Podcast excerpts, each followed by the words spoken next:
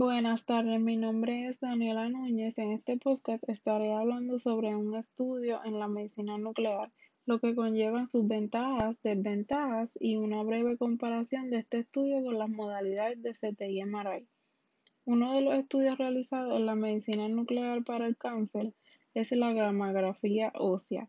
La gammagrafía ósea busca en cánceres que pueden haberse propagado desde otros sitios a los huesos. Con frecuencia, estos estudios pueden detectar cambios mucho antes que las radiografías comunes. El marcador se concentra en el hueso durante unas horas, luego se completa el estudio. Es posible que los estudios nucleares como desventajas no encuentren tumores muy pequeños y no siempre puedan indicar si un tumor es realmente cáncer. Viendo las ventajas de estos estudios, pueden mostrar algunos problemas en órganos internos y en tejidos mejor que otros estudios por imágenes, aunque no proveen por sí solo imágenes muy detalladas.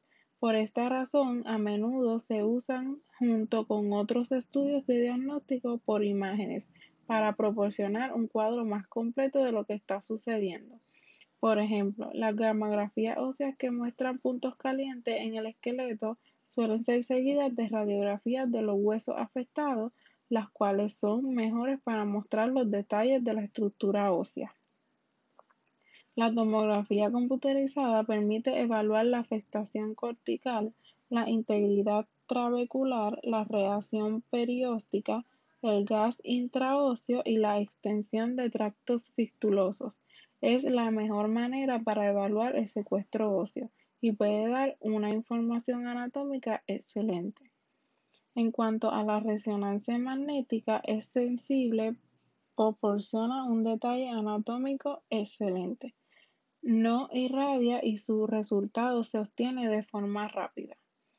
Esta técnica es especialmente valiosa en la espondilocitis, en la osteomielitis y en las infecciones del pie diabético. Deben conocerse sus limitaciones en cuanto a los posibles falsos positivos originados por la inespecificidad del edema óseo, así como su escasa fiabilidad en la evaluación de la respuesta terapéutica a corto plazo. De acuerdo a esta información, para estos tipos de estudios de gramografía ósea en la medicina nuclear, el MRI y el CT son modalidades que son útiles para el diagnóstico y distinto tiempo de observación a dichos estudios de gramografías óseas.